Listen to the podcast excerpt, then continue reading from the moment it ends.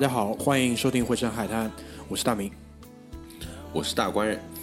上一期呢，我和大官人还有葛大爷三个人，我们啊为大家简要的回述了一下这次震动全球的这个拉斯维加斯的枪击案，因为当中其实可能对于我来说，因为我本身对于枪械呢有这个。兴趣，所以多少我自己去了解过一点，包括我到了美国之后，我也设法去，呃，接触了实弹的射击。然后呢，正好我的好朋友官人呢，在这方面有更深的这个研究嘛，所以我们就是从一些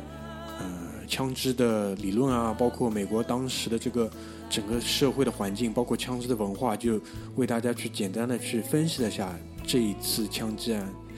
造成伤害这么大的这个原因，包括他，我们不去讲任何的关于动机方面，就除了动机以外，去对于整个事件做了一个回顾。当然，这确实是一个非常非常震动，也非常非常呃惊悚吧，惊悚的这么一个事件。但是在后面的讲述当中，其实我们也发现，对于美国人来说，呃，玩枪、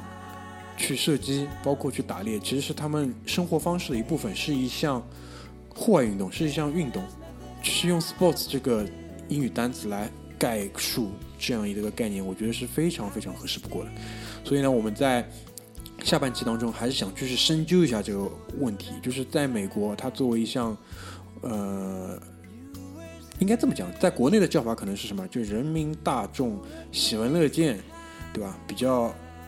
接触面比较广的这么样一个活动来说，它具体是怎么去玩的？它其实在我看来，他们玩的是很专业的，他们是需要去考证，需要去，呃，对自己的很多行为去做负责，去接受大量的培训，包括做很多的这种验证跟保护，才可以去进行这么样一个事情。所以第二期的一开始，我们就先从呃猎人证这个事情说起，因为其实，在上半部分当中，大官人介绍到枪证，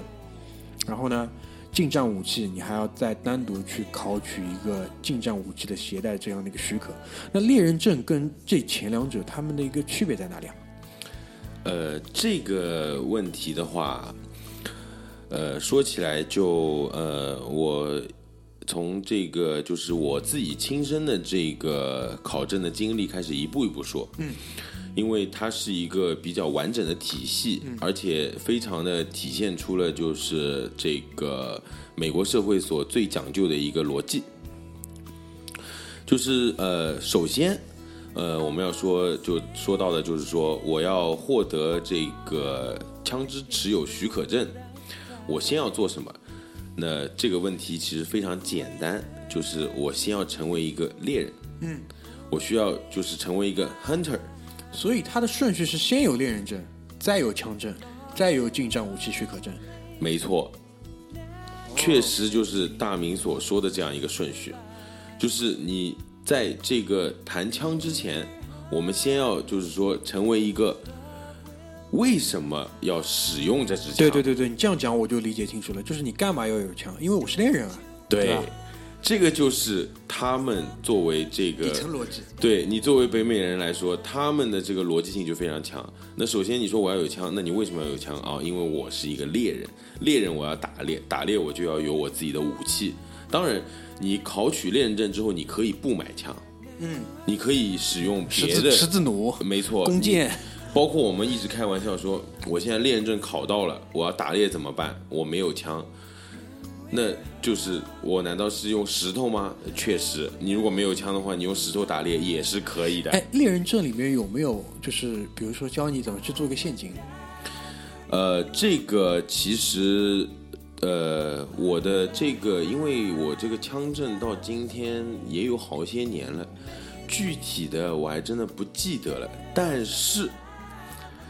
陷阱肯定是有的。肯定是有的，因为我觉得真的就是猎人跟陷阱应该是配套的，没错。而且关于这个问题，我是印象特别深，因为这个猎人证考试可以说是我这个人生经历当中，就是其实让我就至今还是就是记忆犹新的一段经历。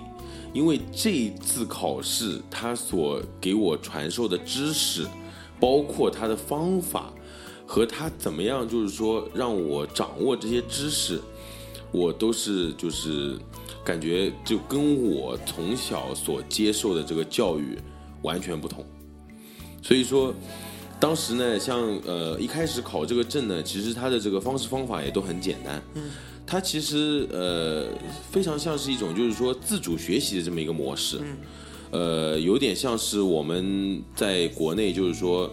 ，OK，我现在去一个网络学院上课这样。嗯嗯嗯。那当然，它没有一个明确的这个学校。嗯。但是它是在这个由政府就是当然 support 就是，呃，有这样一个网站。就是呃叫 Hunter Education 这样，嗯，那我就是呃进行一个免费的这个注册之后，就可以开始学习了。那他在经过呃，如果我没有记错的话，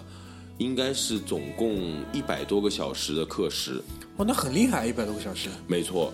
其实这个不是呃每个人都可以对，不是一朝一夕可以完成。当然。如果我呃我是因为我当时还有一个这个学业负担，在我正常的这个学习不能就是呃不能停的情况下，所以我这个一百多个小时其实呃拖的挺长的，我差不多是在将近三个月的时间里面完成的。那我感觉很快了，比这边学车要快多了。啊，那当然。呃，其实如果说如果我没有课课业压力的话，我应该是可以把这个压缩到一个月，嗯，应该也是没有什么问题的，嗯，基本上就是把它当成一个这个 daily 的这么一个 task 去完成的话，因为我当时就是比如说我今天有碰到要做要要做 final 了或者怎么样，就没有办法 再去看这个，嗯，所以说这个时间就拖得很长，嗯，我今天有有有有 presentation 第二天要讲，那我今天就不能再看，嗯。所以，作为如果是一个比如说普通的居民来说，或者怎么样，他其实花大概一个月左右的时间，就可以把这个课时完成。嗯，那他具体会教授你哪些内容？因为你前面提到嘛，他教给你的很多东西是你之前没有经历过的。当然，这个就是说，在成为猎人的这个这个道路上，其实真的是也是非常神奇。我觉得他们的这个就是再一次深刻的体会了这个西方的这个教育方式。而且包括就是说，呃，首先很重要，成为恋人之前，首先要学习的是安全法则。嗯，就是关于使用任何武器，嗯，所需要注意的这个安全事项。嗯，呃，总而言之，就是不能造成你没有预料到的伤害。嗯，当然，如果你想要伤害别人，那是另外一回事。嗯，但是。他所教导给你的就是不能在你未知的状况下，对别的人或者别的事、别的物造成你不可预知的伤害，这个是第一课，或者说就是我们这个枪支安全法则里面所那个提到的第一黄金原则，就是不可以就是呃，当然这个第一黄金原则就是枪口不能对人，任何情况下都不能对人。所以说，这个就是说，他就是要预防你造成任何就是说，呃，自己不知道的伤害。所以说，这个就是成为猎人的第一课，就是安全。当你学习了大概三分之一的时候，都还是差不多。我呃，应该不是三分之一，几乎是将近要到一半了。嗯，他还是在讲述的就是一个安全。嗯，就比如说，呃呃，一开始是枪支安全，嗯，就是每一种枪的特性，它的作动原理。包括为什么它可以激发出子弹，讲的非常细，细到就是说几乎就是完完全全就是一个非常专业的学科，不是很简单的说，比如说我现在去考一个厨师证，我可能炒两个菜就可以就是说呃获取这样一个证书了，它完全是把一个就是呃各各方各面的这个武器学和弹道学对你进行一个。详细的传授，在学会了这些之后，他才就是说，呃，当你了解到了这个武器的特性和它的这个呃这个威力之后，他才开始讲述，就是说，那你作为一个猎人，你在森林里面要做点什么，或者说你在你的狩猎场所需要就是注意哪些东西，就是说像像我有印象比较深的，就是说，当我比如说做作为猎人的时候，我在树林里面就一定要注意一个颜色，这个颜色就是呃叫 Blaze Orange。哦，就是荧光背心的一个颜色。对对对，差不多是荧光背心的这个颜色，因为它当中就讲讲述了一个非常重要的逻辑。为什么要注意这个颜色？是因为这个颜色是已知的，在大自然当中没有这个颜色。哦，对，道理很简单，就是这个颜色没有的，对，它不是一个普遍存在于大自然中的颜色，是人为的，所以你一定要当心了。没错，就是说只只要看到这个颜色就。呃，必须要注意，就就立刻停止这个狩猎的行为，或者是需要就是说呃等待，嗯，因为这个颜色它不存在于自然界的任何一样东西上，嗯，厉害厉害，就所以这个就体现出他们这个逻辑性就很强。对对对对，那呃，就是一些基础的这些安全的培训之后，他在后面他有没有去，比如说传授很多的一些关于技巧方面的东西，就狩猎技巧。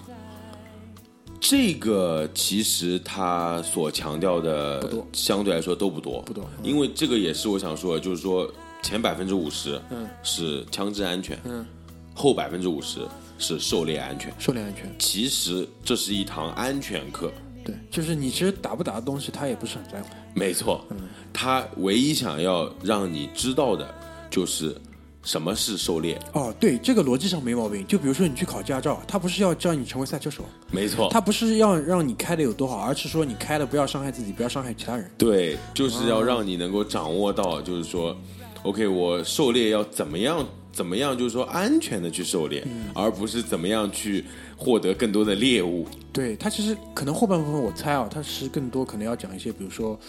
你作为一个猎人的责任，就比如说你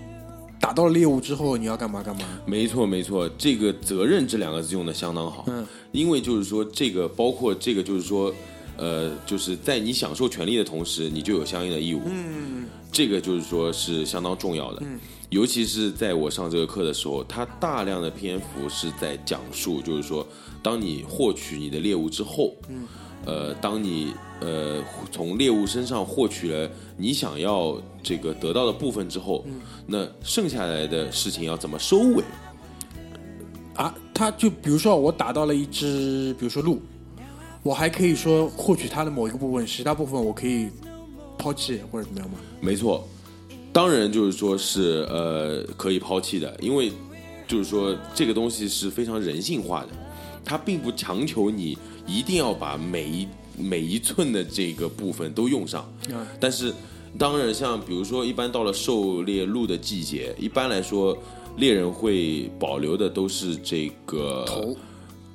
头，其实一般是不会保留的，哦，一般保留的都是这个肉。肉，主要就是肉，一般就是后腿和这个前胸这一块他。妈的还这个就很猎人了，你知道吧？就是为了为了生存吃干嘛？没错虽然他也不一是不一定是真的要吃这个肉，哎，这个其实作为呃我们这个就是美国当地传统来说，其实到了这个季节，大家就会就会大量的使用。哦这个就是一个传统活动，应季的一个美食，是大自，然的馈赠。这绝对就是大自然的馈赠，而且这个就好像是我们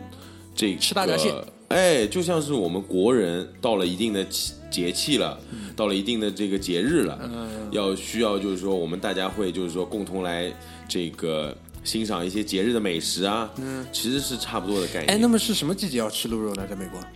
呃，鹿的话，鹿肉的这个季节其实相当的短，啊，因为这个呃，它对自然资源的保护还是比较重要的。啊，对，像我们所在那个州，每年只有在这个狩猎鹿的季节，应该只有一个月。嗯，这一个月大概是从就是十一月到十十一月初到十二月初这样。就是现在这个时候，哎，其实就是差不多快要到了。就是秋天入冬之前。对，而且我们当地那个州的规定相当的紧凑，你允许你使用火器，嗯，狩猎鹿的这个时间，嗯，只有在它这个狩猎期的第一周，嗯，因为它这个不是一个准确的，就是三十天，嗯，它会根据每年的这个气候做调整。啊，明白。然后包括他们就是说这个 Natural Source 的这个 department 呢，他们就是说所得到的回馈，嗯，他们每年要做就是说这个非常系统的、完整的一个 report 出来。嗯调研对，比如说你上一年大家的这个收获颇丰，啊，今年就少搞点啦。对，今年的这个狩猎季节就会缩短。啊如果上一年发现大家的这个呃这个狩猎的状况不太良好，嗯今年今年就会延长一些。但是使用火器猎鹿，永远只有一周。永远只有第一周。那后面其实就是用什么？十字弩这种弓箭。弓箭十字弩，没错，这个其实难度很大了。呃，相对来说难度会大很多，嗯。而且这个是更多的美国本地人会采取的狩猎方式。哦，就他们其实更喜欢用后者，没错，因为首先用后者对于这个鹿本身这个肉所造成的伤害比较小，它可以最大限度的保存这个猎物本身的这个状态。哎，这个就是猎人的本性啊，没错，这个是猎人的本性。是我这个猎物对我来说是就是说我的这个生存第一指标。盘中餐，没错，我没有理由去就是说伤害我自己的这个生计上面最重要的东西我。觉得这个出发点是比较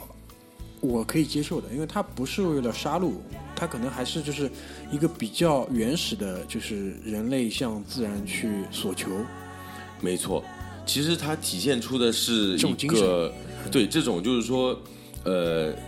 促使美国人走到今天的一个精神，就是从对开拓，包括从五月花号上面下来的英国移民，嗯。他们是怎么一步一步在这片土地上展开自己的生活。其实这种是一种对自己的这个祖先，包括历史的这种一种就是。相当于是一种敬仰，而且是一种就是说，呃，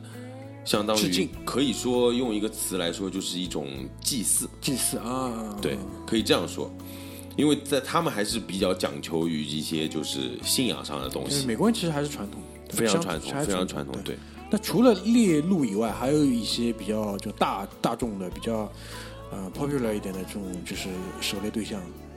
像这个的话，因为这个我觉得可能还是跟区有关，就是。哎，没错，这个的话就是说跟那个每一个州它的这个又完全不一样。嗯，这个的话呢，就是说每一个州很有可能会有自己独特的东西，比如说我那个州是不可以打熊的，啊，我们是对我刚规定想问这个。不行。对，但是比如说像据我所知，纽约州是可以的。嗯。纽约州的这个上周，嗯。就是呃离开了那个纽约这个 city 的嗯。以上、那些纽约州大部分地区，新泽西那一块。对，他们那一块就是说是也是过着就是说非常平静的田园生活，嗯。也是就是说这个是就是。呃，也是我看到的，就是说美国本土人都是这样活生活的，并不是在这个曼哈顿对。就大部分美国人都是这个生生活的是田园牧歌这样的状态，嗯嗯而不是我们所看到的这个华尔街精英的这个状态。嗯就百分之九十的美国人都是田园牧歌的，并不是就是说对对对在这个每天摁计算机的。对，这一点其实是跟国内对他们的印象是有很大的偏差的。没错，因为我们我相信是我们看到的应该是那个样子的，就是马修跟小李在吃中饭的时候，还有那个嗯哼嗯哼，就是哎，要对对对要这么搞一搞的，这其实不是，是田园牧歌的。对，其实百分之八十甚至于九十的美国人都是处在田园牧歌的状态，所以说像这个呃猎物本身也是每个州有自己的特性，嗯，包括有的州可能就会有一些像是呃就是山鸡啊，嗯。类似于就是说我们所知道的就是野鸡，嗯，比较大一点的鸡，对，然后还有就是火鸡火鸡了。嗯，那火鸡就是一个北美非常有特色的猎物了。嗯，但是呢，据我所知，目前来说，这个野生这个火鸡的这个量，种群啊其实应该是比较少的。一般他们打火鸡的这个活动是有的，，Sixgiving 的时候搞一搞就。对，但是打火机的这个活动呢，相当的这个就是不吸引人，因为打火机就是什么呢？在一个靶场里面，把大概十只火机往前一推，嗯，然后所有的这些猎手们开始射击，哦，他他他是不会到就是说这种野外环境里去很难找到。啊，对，因为他其实就对于我们普通人不是一个靠这个吃饭人来说，就作为一个 sports 来讲，对，如果你要去打野打火机呢，真的可能就好比是，可能出去就打高尔夫吧，应该呃，基本就很难。是，而且而且主要是因为野外种群比较少，如果去了野外的话，一般来说会吃苦夏令营别的东西，就吃苦夏令营了，鸡也没找到。对对对。那打火机用什么枪呢？就散弹枪吗？哎，打火机的话，就是用这个霰弹枪比较多，嗯，因为它就是说是呃，它这个用霰弹枪比较容易能够打到，因为就飞禽类一般都是使用霰弹枪啊，进行野鸭，哎，包括鸭子，包括那个呃野外的这些鸟禽类，嗯，基本上都是就是用散弹枪去打的。对。那打鹿，像打这种大型的这种哺乳动物，我估计用步枪。呃，打鹿这个其实也用不到步枪，嗯，这个其实就很有意思了。其实真正如果要狩猎，嗯，你所可选的武器，嗯，非常的有限。就是你不可能拿 AK 去打路的，没错，打路用的也是霰弹枪，也是霰弹枪。但是呢，它所使用的这个弹药不太一样。哦，就是你上次跟我讲的，它这个头啊是不会，就是里面装的不是那个铅球，一粒粒小铅球，而是一个固定的一个大的一个铅头对，它。是它是一个，就是说，因为呃，就是说，霰弹枪它是里面是没有来福线的，嗯，来福线就是一圈那个螺旋，对螺旋。可以就是说呃，让子弹发射的时候就是有一个带旋。旋转的效果，那这样子可以提高精度嘛，这个已经是一个对，然后就是说。基于这个原理，就是说，那作为霰弹枪来说，它本身是没有一个精度可言的。那当打鹿的时候呢，它所使用的一个弹药就是不再是那个小的小的这个钢珠的这个散弹，它所使用的就是一种英文叫 slug。嗯，slug 这个东西，它就是在这个弹头上，嗯，它刻了 life 线。哦，就是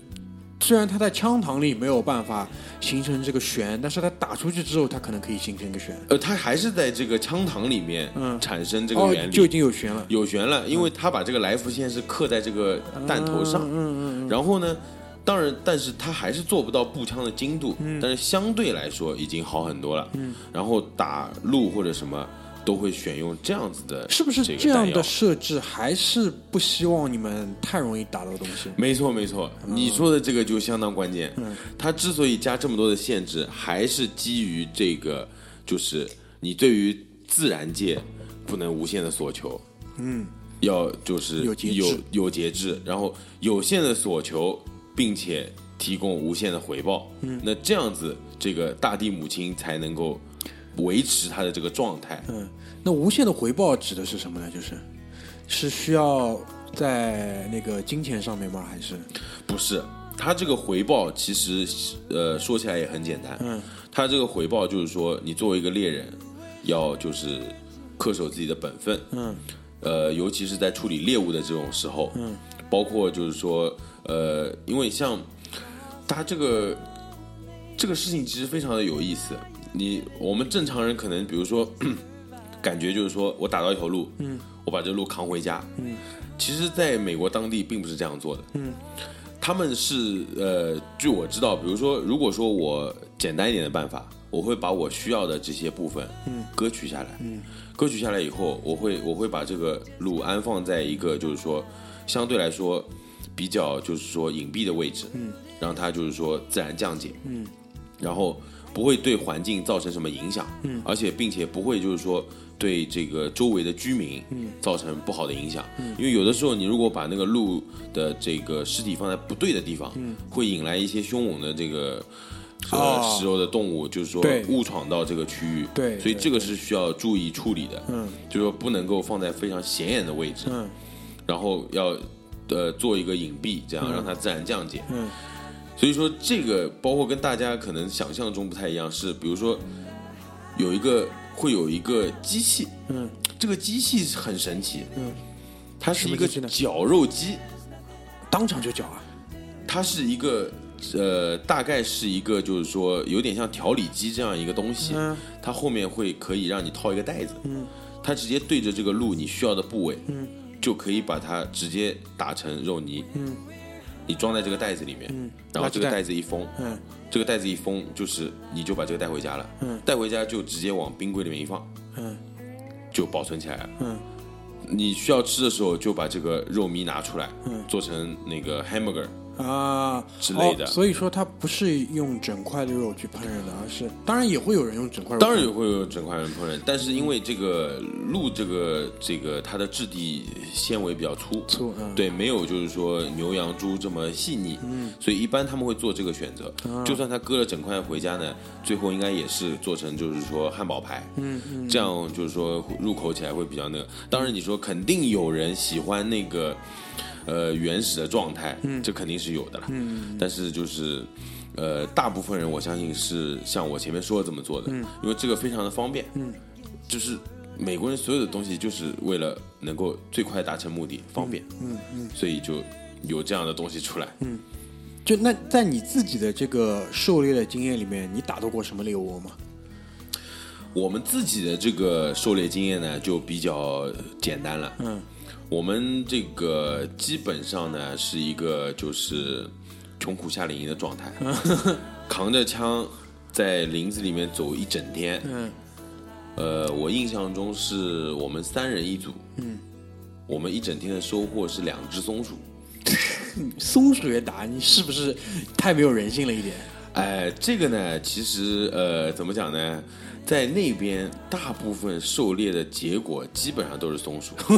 因为对于这一个猎物呢，它是没有任何这个季节的限定的。就是就是网上一般有种图，就是说叫你妈印象当中你踢球，什么你女朋友印象当中你踢球，跟其实事实当中你踢球，对吧？就是你妈印象当中你踢球，你可能是打了只熊；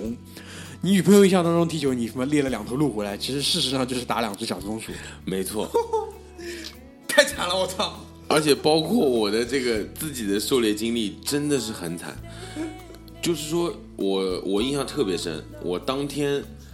从早上呃七点多钟一直到这个，当时太阳落山也比较早，大概四五点左右。因为落山了以后就要那个，因为我们是找了一个朋友，嗯去他家的农场里面，嗯有一片林子，嗯就在里面那个，那也不能打扰人家太久。嗯，我印象特别深，当天我总共开了两枪，嗯，就两枪，嗯，两个弹夹我就揣在兜里就带回来了。嗯然后你想，整整一天，你从早上七点到五点，也有大概十个小时左右，你只开了两枪上，上了一天班，开了两枪，没错，然后扛着一支，扛着一支这个霰弹枪，就在林子里面走了整整一天。嗯，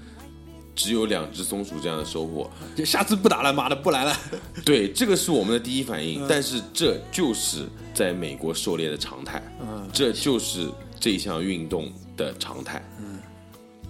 有意思，有意思。我觉得这个是合理的，其实这个是合理的一个结果，就是没错，那呃，因为除了那个狩猎之外，哎，我有一个比较大的疑问啊，就是前面讲到就是熊嘛，因为熊应该在美国的分布还是要在靠北一点的地方，对吧？没错，因为南方应该是不太会有这种东西吧，因为它是比较多的生活在这种林地啊这种东西。对，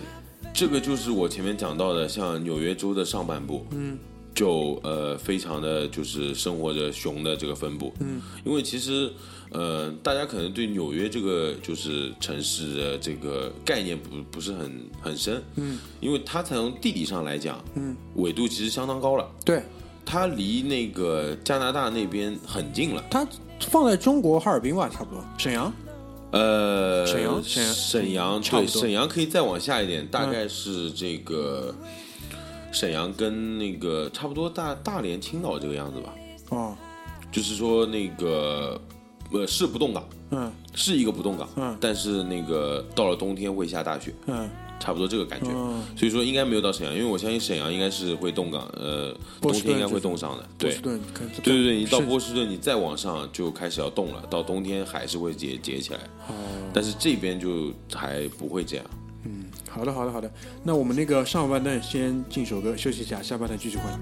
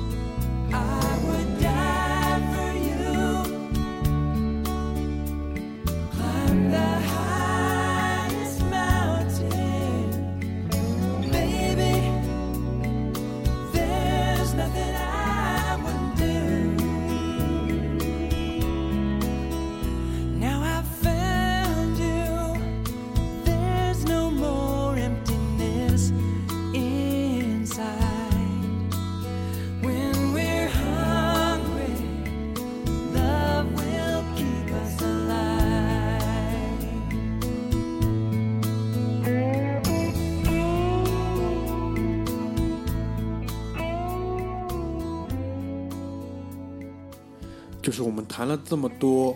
呃，狩猎啊、打枪，就不免让我想到我自己就是在怎么说，就接触枪械的这个体验吧。我记得我第一次就是真正的去做一个实弹的射击，是在国内的这种比较设施比较完善的这种农家乐里面，也打过手枪，也打了步枪，但是他那个步枪呢，打的是铅弹。这个铅弹长得像什么样？就当然这个他们当时也是用来打一些这种什么鸽子，我记得很清楚，打的是鸽子。就打下来鸽子，你是立刻可以烧鸽子汤的。啊，它也是一个像一个很大的一个这种动物园的这种鸟笼里面一样，然后一排射击位，然后你就可以在里面打。然后呢，它那个铅弹是就是一颗一颗填到那个枪膛里面，然后你扣动那个扳机，然后就可以去做射击。它那个铅弹呢，很像一个沙漏，就是两头是圆呃那个突出的，当中是一个收腰的这么一个设计。啊，就那种铅弹，然后呢，你可以就是用这个打鸽子，我记得还蛮清楚，我打到两只，一只呢是打中了翅膀，一中一只呢一还有一枪呢是把一只鸽子的那个腿啊打断掉了，就是啊其实画面是很残忍的，画面挺残忍的。然后呢，还打了一一个手枪，我印象不是特别清楚是什么手枪了，反正是那个手枪就是，呃，口径特别小，差不多那个弹夹打下那个小弹夹啊，大概有点像我们以前用的这种活动铅，活动铅上面会顶一节橡皮，你还记得吧？啊，没错没错，我知道，就差不多就是顶的那一节橡皮的那种那个口径，与那个那个周长那个大小，但是那个后坐力我感觉已经特特别大了。啊，我知道，就是这个大明现在说到的这个东西，对，然后在去年我到了美国，就真的做了一个实弹的设计，因为美国你知道，其实有很多这种射击馆、体验馆，你可以购买一个射击的套餐，里面给你给你选几把枪，然后各有可能满满一个弹夹的这种容量给你打。对对对，我我当时记得很清楚，我选了一个套餐，里面是上来它是其实是有个阶梯的，就是从后坐力的小到大有一个阶梯给你打。上来先打了一一个步枪，那个步枪其实是就是打一发拉一下就上膛再击发的那种。它的那个步枪的子弹就相对来说比较大一点，但是呢也没很大，它的这个子弹的长度差不多是三公分左右吧，口径我不是太懂，可能差不多点四五或者更小。差不多。一般来说，手枪的口径基本上点四五，对，它应该就是差不多这种差不多比较大一点的这种算比较通用的一种。对。然后它这个后坐力其实是我觉得，因为枪枪械本本身的重量就比较重，因为枪本身重的话，其实它是可以，我我的理解，我的体验是可以抵消掉一点后坐力的。是然后很一把就是也不算太长的步枪吧，打一发拉拉击一下，然后再打一发，然后再上去呢是打了啊、两种手枪，呃，第一种是格洛克的，应该是十七，再打了格洛克的十九，嗯，这两款其实是应该讲是明星枪款了。口径是一样的吗？十七跟十九应该是不一样的，因为啊我可以明显的感觉到就是后坐力的不一样。因为首首先十九它的尺寸明显就更大，因为格洛克家族应该还有个二十一，OK，是不是这样？因为我是这个东西的话，就是说它的这个呃枪械的这个出厂的这个型号，嗯，呃和它的口径其实是呃可以随意转换的。哦，就是十七也可以打，对，这个就是看它这个有点像买车，嗯。你同样一个车，你有高配低配，嗯，就是说这个口径可以相当于我们就通俗的可以解释为就是高配和低配。嗯，那你比如说呃，一般来说手枪就是说比较通用的两个口径，一个点四五，嗯。一个九毫米。嗯那九毫米就低配，嗯。那点四五就是高配。那你同样是那个格洛克的十七和十九，嗯。它都可以使用，就是点四五，嗯，或者是点九毫米，九毫米，对，那我应该先打的是九毫米，就是呃，你感觉上它的这个后坐力会小一点，小一点对，对因为九毫米跟点四五的口径其实是差蛮多的，嗯，尤其是如果把两颗子弹这个放在一起看的话放在一起看的话，对，差的蛮多。因为格洛克这款枪它是就是上了弹夹之后是不需要去拉机的，它因为直接可以射的嘛。啊、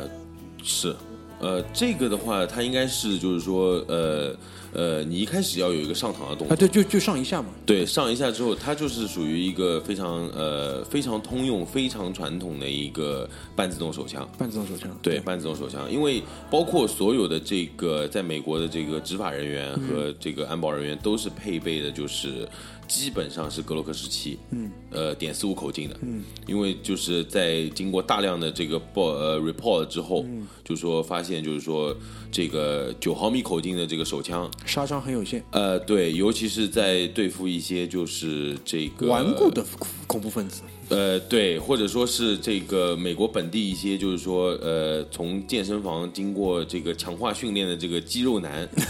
呃，这个九毫米打不死。哎，九毫米给他们造成的这个伤害其实是呃相当不够的，嗯，相当不够，所以他们后面开始启用，就是说点四五作为通用的这个。当然，我印象中美国的这个军队还是在用九毫米，九毫米。对，因为他们可能就是说有各方面的考量，包括成本，嗯，和这个军备的这个呃，就是军火商的合同啊，有一些军队现在好像大量还在服役 M 十九吧？哎 M 十九 M 十九就是博莱塔的这个这款是经对典。博莱塔的这个呃 M nine。嗯，M nine 是就是美军这个通用的这个枪械，应该至今还没有换。对对，然后打完了两款格洛克之后，还打了两两款左轮，就一款左轮还蛮正常的，在我看来一个蛮正常的尺寸。嗯，另外一把左轮呢，就是让我想到一种什么昆汀塔伦蒂诺的电影，哎，就是什么塞缪尔杰克逊，就拿了一把超大左轮，就大的有点夸张了，你知道吧？对对对对然后就是在那边，哦，那个左轮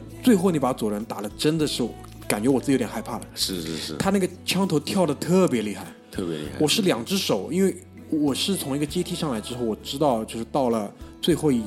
一把的话，它的那个后坐力应该是特别强的。嗯但是第一发打完之后，还是让我震惊了。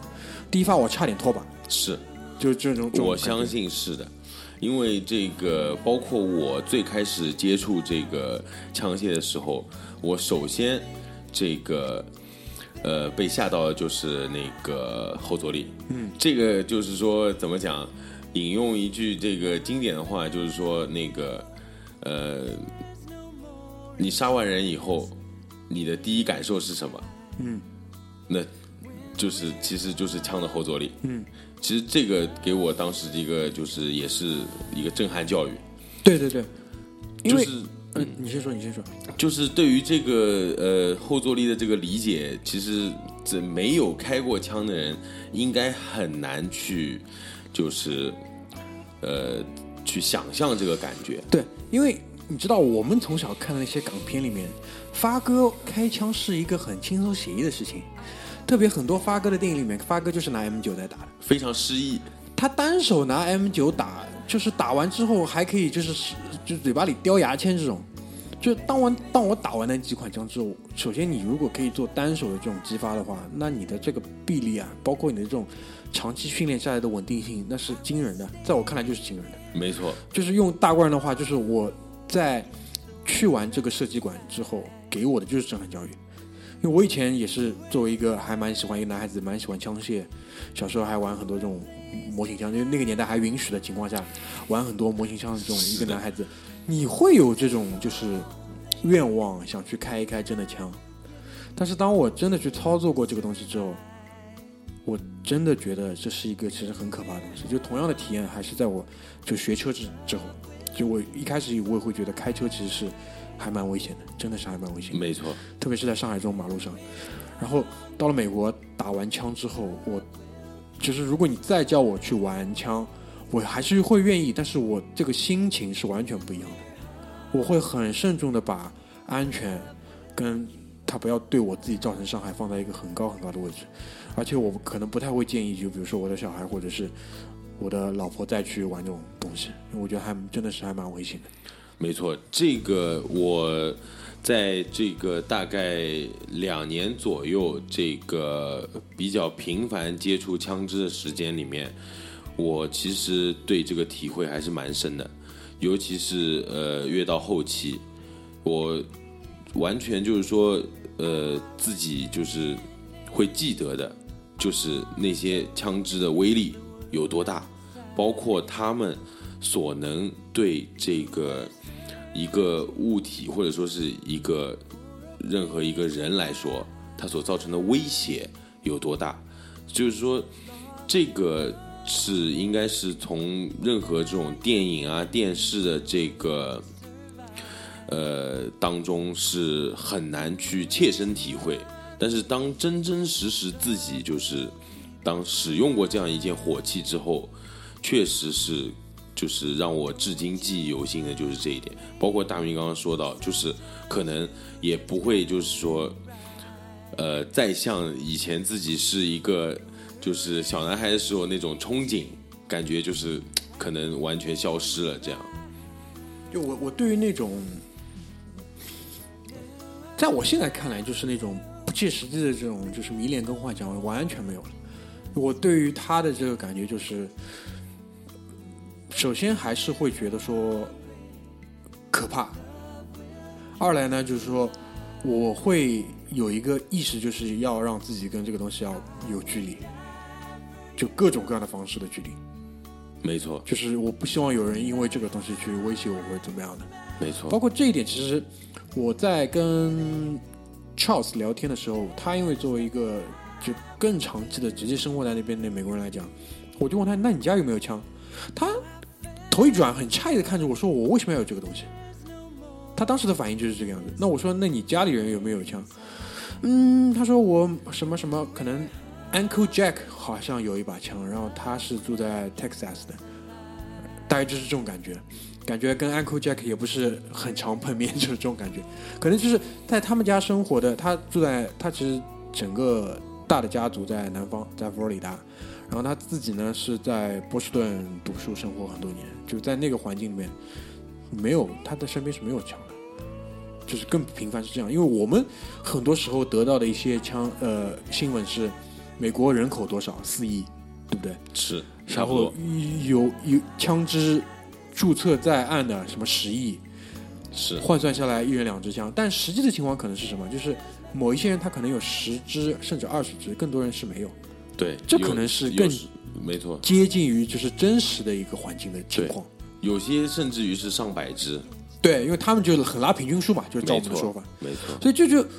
就官人就很想就是在节目的最后跟大家聊一个什么话题，就是关于禁枪。其实这个我们在国内听高晓松的节目，他反复的去讲这个点，就是在美国禁枪实际上是不可能的。就对，关于这点，我觉得你应该是比我们有更深刻的一个体会的。没错。包括刚刚大明前面说到的这位就是 Charles，我相信他，我可以就是我大概下一个猜测，就是他应该是一个生活在就是城市的人。对他应该是一个生活在城市的，而且就是我没有任何的歧视啊，但我想问一下，这个跟受教育程度或者干嘛的经济收入水平有没有直接的关系？其实谈到这个问题，就是又就是呃，怎么讲？就是我们有就是点到了前面说的一些东西，就是怎么讲，在美国真正代表就是美国本地的，绝对不是美国的这个沿海城市。嗯嗯，包括你可以从美国的大选看出来。嗯。真正在左右操控美国大选的，票仓，没错，这个票仓绝对不在人口多的地方，嗯，绝对不在这个地方左右。它所有左右大选呢，都是处于在中部、嗯、南部、嗯。的内陆地区，嗯，这个是真真正正的这个就是美国人，嗯，包括你可以看为什么就是。我们这个美国现任的这个总统，他有各种各样的问题，嗯，但是为什么他还是可以当选？嗯，这个当中就有很大的因素，是因为他抓住了这个中西部人的这个心。嗯，这个你说这个话也很当心，对吧？因为我们称属的这个国家可能也是，对吧？通过这样的一个方式 他有的。是，嗯，但是反正就是说，这个东西就是，呃，怎么讲？就是如果说作为一个沿海城市的居民，嗯，他对于这方面的这个解读和他的想法，嗯。绝对是和这个中西部的人是有很大差异的。嗯，就包括前面我们刚刚讲到，对于这个武器的认知，嗯，沿海城市的这些居民会更贴近于像刚刚大明的这样的想法，嗯，我这个东西能离多远离多远，嗯，因为它的这个威力包括什么，嗯，伤害性很大，嗯，但是你对于中西部人来说，他们的解读就是这个东西伤害很大，嗯，我一定要有一个可以保护我自己，嗯，免受别人拿这个东西，嗯，伤害我，嗯，这个就是意识形态上的一个很大的差异，嗯，他这个就是，呃，怎么讲呢？就是说这个也也同时点到了前面我们说的，就是这个美国他们本地的人相对来说更传统，嗯，他更倾向于从五月花号上面下来的这个时候，嗯，所带有的这个意识形态，就是他要保卫自己的财产，跟比如说他的一些权利，包括他的更切实一点，他的一些领地他的方式就是我用武器来保卫。是的，这是一个可能放之过去几百年、几千年都是差不多的一个概念，对而不是用比如说更先进的其他的，比如说法律或者是其他东西。，对他更倾向于自己能掌控的东西，这样子的人，他们应该是称他们为开拓者，嗯嗯嗯，就是开拓者。嗯，作为就是说，我现在面对一片 wild 的这样一个荒地，嗯，这种 wasteland 这样子一个地方，我我怎么样去打下自己的这个家园？怎么样再继续能够保卫自己的家园？他们的这个意识形态跟这个就是呃沿海城市的人完全是不一样。所以就是在就是高晓松很多的这种节目里，他其实也谈到，因为首先这是一个精神层面跟意识形态方面的一个问题，在他的背后其实是一个更加实际或者是更加好被理解的东西，就是利益集团。美国的来福枪协会很多次都提出，他们的手上的就是会员，他们可以操纵的资源，他们的资金是雄厚到可以去资助一个候选人，去左右一些选选情，去左右一些选举的结果，包括在奥巴马之前的布什总统，那就是更直接，他背后是谁，其实就很明白，对不对？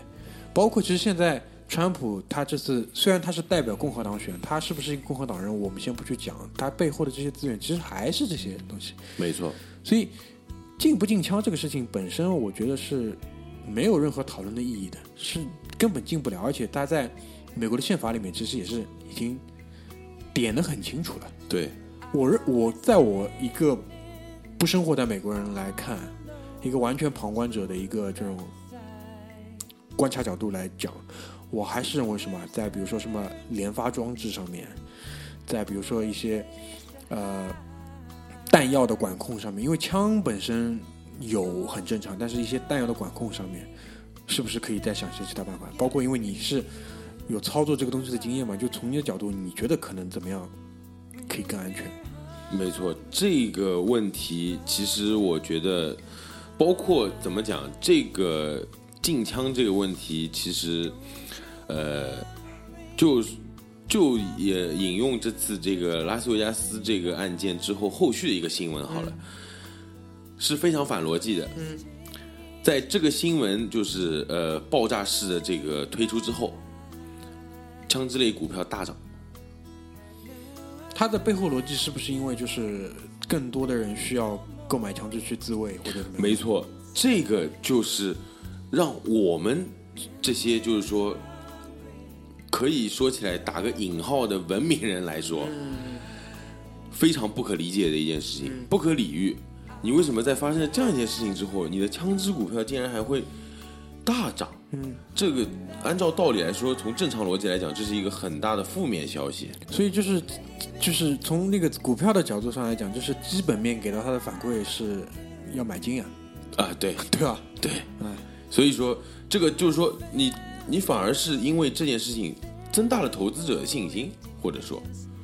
所以其实还是折射出就是绝大多数美国人的反应，或者是回归到我们之前那个点，就是他解决方解决问题的方式，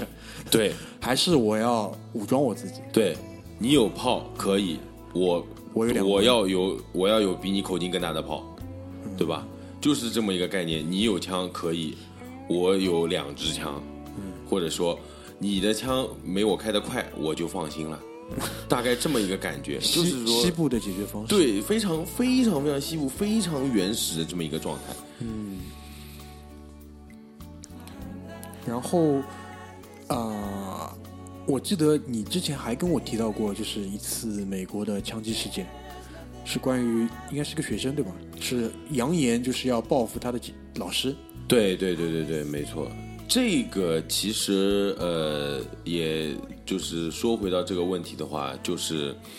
对于这个就是我们海外人士在美国持枪的话，嗯，其实就是当时那个新闻出来，其实是呃，对我们来说是有很大负面的影响的，嗯，因为其实就是说，呃，原来这个沉在水下的一个东西被莫名其妙的浮上了台面。嗯，因为本来我们呃这些就是外来就是这些呃读书的学生啊或者什么持有枪支什么，这个其实是放在台面下面的，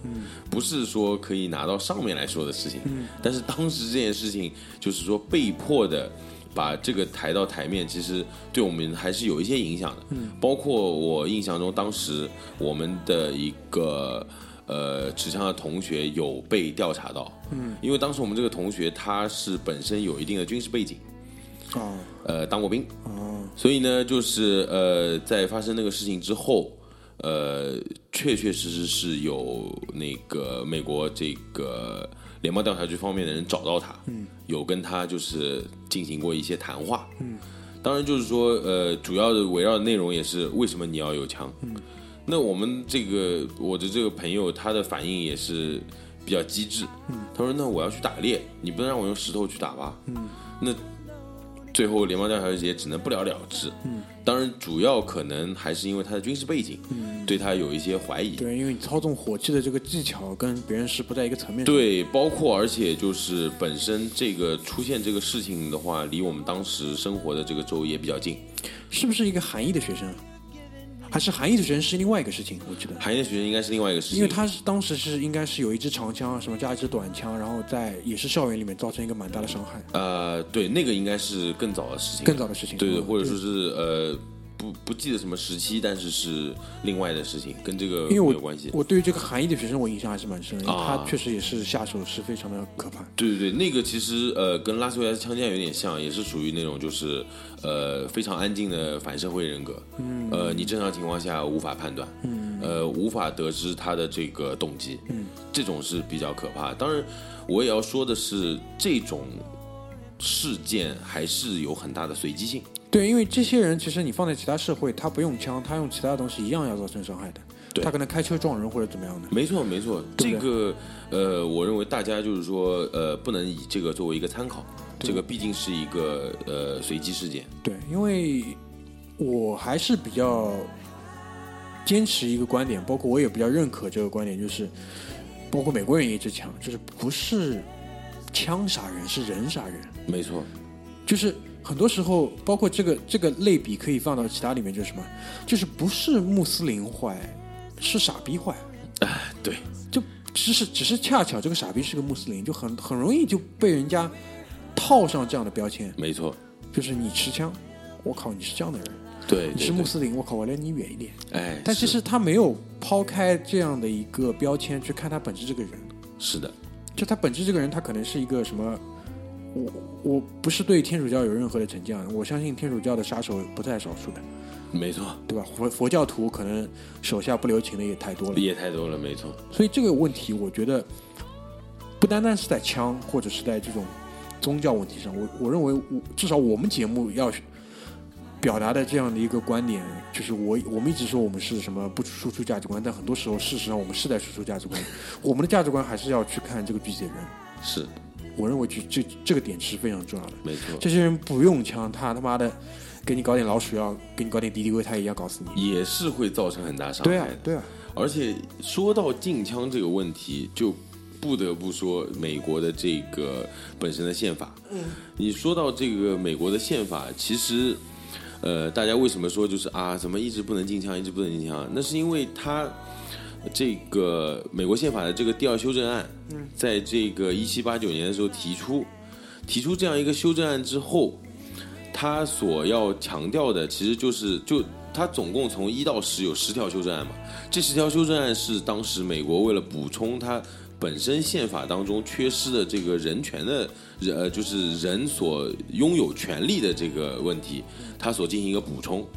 然后之所以不能禁枪，就是因为所有的州和联邦都必须遵从宪法为最高准则。所以，所有的案件和所有的这个社会在运行的时候，它都要以这一条为基准。当然，这个地方呢，所以就是说，这是一个很大的原因，你没有办法禁止，因为你不能去反驳你的这个立国之根本。你如果反对你的立国之根本，你去改它，那那就等于说你这个国家就是一个错误的结果。那你不能去反对它，但是。我我其实觉得，在禁枪这个事情上，作为美国政府方面，确确实实需要思考的一个问题，就是这个第二修正案它所制定的时间，和它所制定的年代，是不是还具有一定的时效性？没错，因为这个很重要，因为第二修正案的原文当中提到一个很重要的，就是作为一个维持一个邦的自由，人民的。拥有武器和持有武器的权利不可剥夺。他这个地方用的英文原文是 arms，arms 就是没有说是 fire weapon，没错，也没有说是 gun。这个 arms 是一个非常宽泛的概念，对。而且在当时制定这个法律的时候，我们世界上所有的 arms 只有这个，就是当然有两大类了，冷兵器和火器。嗯。当时的火器是滑膛枪，嗯，滑膛枪是里面。每开一枪需要放入一定的火药量，包括一定的这个填填入一颗子弹，然后它同时是碎发的，碎发就是它经过一个点火进行激发一颗子弹。训练有素的民兵操作这支枪的时候，可以做到最快三十秒打一发，对，打一发，一分钟打两发。这是这条法律在当时的几个产生的背景产生的背景。这个是美国大概两百二十年的民主制度到今天一个空白，没有人去回头想过，当时的这样一个 firearm 已经变成了到今天三十秒可以打三百发的这样一个武器，已经不是当年三十秒打一发的武器了。我觉得不是没有人去想，肯定大量人在想，只不过因为动了这个之后，背后的利益动的太大了，军火商的利益，各种利益，没错，你就没有人愿意去动这个东西，就就跟就跟抽烟一样嘛，是，是人都知道抽烟有害健康，对，他妈的你敢把烟禁了吗？哎，对，对吧？这个税收各方面，你多少人在为烟草工作，从种烟草，对吧？收割烟草，运送烟草，卷烟厂。到香烟变成一个产品，你知道光印刷香烟壳它的利润是多大？没错。再到所有的零售销售环节，是广告商，你能想象吗？不能想象。对，我觉得跟枪是一模一样道理。而且包括你看，美国总统所强调的，要加强美国的制造业。嗯。你觉得美国的制造业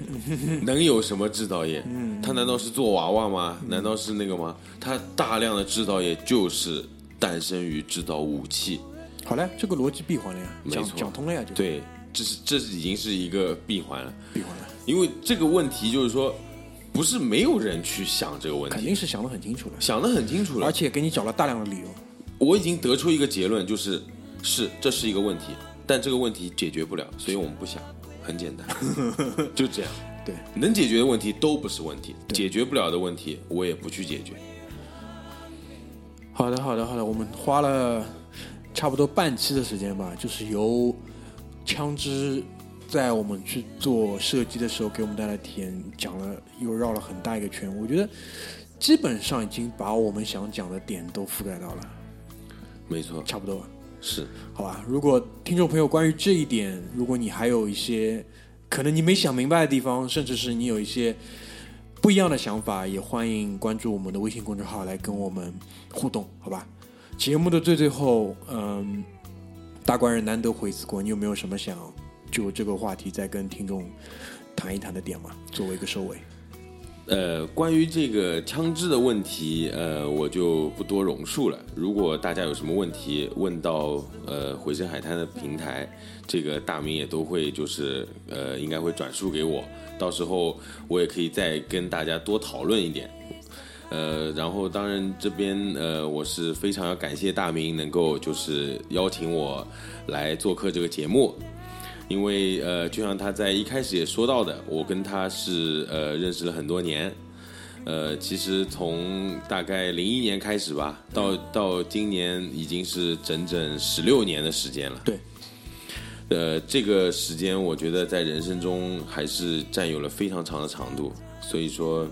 呃，也非常高兴能够就是呃在这样一个平台，把自己的一些这个观点、想法，包括呃经历跟大家分享。